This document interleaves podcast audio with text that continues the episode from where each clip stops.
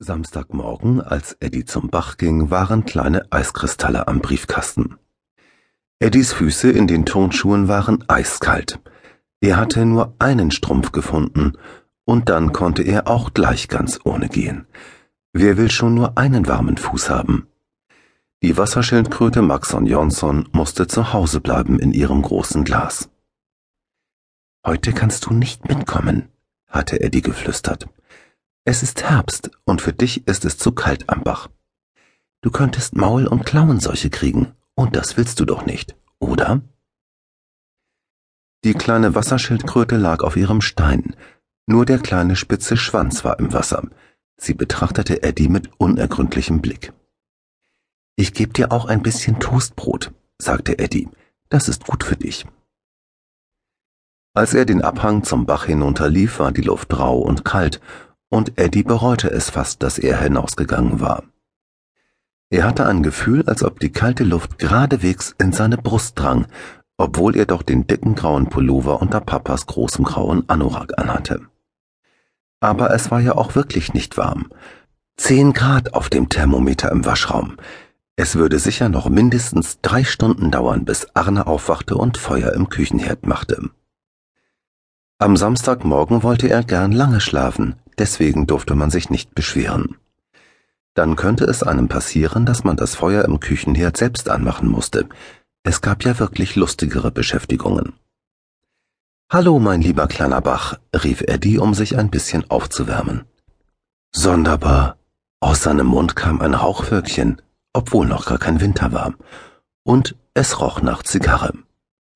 Eddie blieb stehen und kratzte sich am Kopf. Hatte er angefangen zu rauchen, ohne es selbst zu merken? War er ein richtiger Zigarrenraucher geworden? Das war wirklich höchst merkwürdig.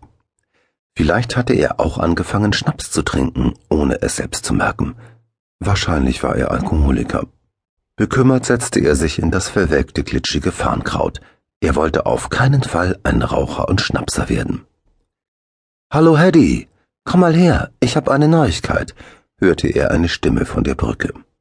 Dort auf dem kleinen Steg über dem Bach saß Axel und rauchte eine Zigarre. Er war das, der so gerochen hatte. Eddie stürzte zu ihm hin und Axel hob ihn hoch und wirbelte ihn durch die Luft, dass Eddie fast keine Luft mehr bekam. Wahrscheinlich hatte er doch schon einen Raucherhusten, obwohl er erst sieben Jahre alt war. Eine ganze Weile musste er still neben Axel stehen und nach Luft schnappen. Ich heiß aber nicht Eddie, sagte er ganz ernst zu Axel. Du hast Hedy und nicht Eddie gesagt. Hab ich Hedy gesagt? fragte Axel. Entschuldige, ich bin ein bisschen durcheinander. Mir ist heute was Großartiges passiert, weißt du? Ich bin Papa geworden. Papa? Eddie kapierte gar nichts. Papa. Kann man das denn einfach so eines schönen Tages werden, wie man plötzlich erkältet ist oder ein Zahn wackelt? Axel sah aus wie immer. Groß, zerzauste Haare, liebe Augen und eine altmodische graugrüne Jacke. Wenn Eddie nun auch Papa geworden war, der Gedanke ließ ihn ganz schwindlig werden. Wie weißt du das, dass du Papa geworden bist? fragte Eddie misstrauisch. Axel hob Eddie wieder hoch und wirbelte ihn durch die Luft. Ich war dabei, rief er glücklich. Ein Mädchen, vier und ein halbes Kilo, blaue Augen und rosa Zehen. Es sieht aus wie ein niedliches kleines Ferkel, deswegen rauche ich jetzt eine Zigarre. Eddie guckte Axel ungläubig an und ließ sich in das Moos am Bachufer sinken. War die Polizistin dabei?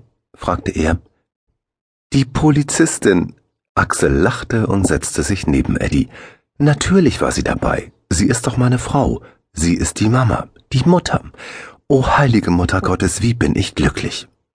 Axel legte sich längelang auf den Rücken ins kalte, nasse Moos und blinzelte zum grauen Novemberhimmel hinauf. Axel hatte sich verändert. Nichts würde mehr wie vorher sein. Eddie starrte ihn an. Willst du noch oft Papa werden? fragte er vorsichtig. Na klar, sagte Axel. Er nahm einen tiefen Zug aus der Zigarre und blies den Rauch in Eddies Richtung. Sofort begann Eddie wieder zu husten. Oh, entschuldige, rief Axel ängstlich und warf die Zigarre in den Bach. Sie gab ein leises Zischen von sich, als sie die Wasseroberfläche berührte, und dann schwamm sie davon zum Meer, zusammen mit roten und gelben Blättern.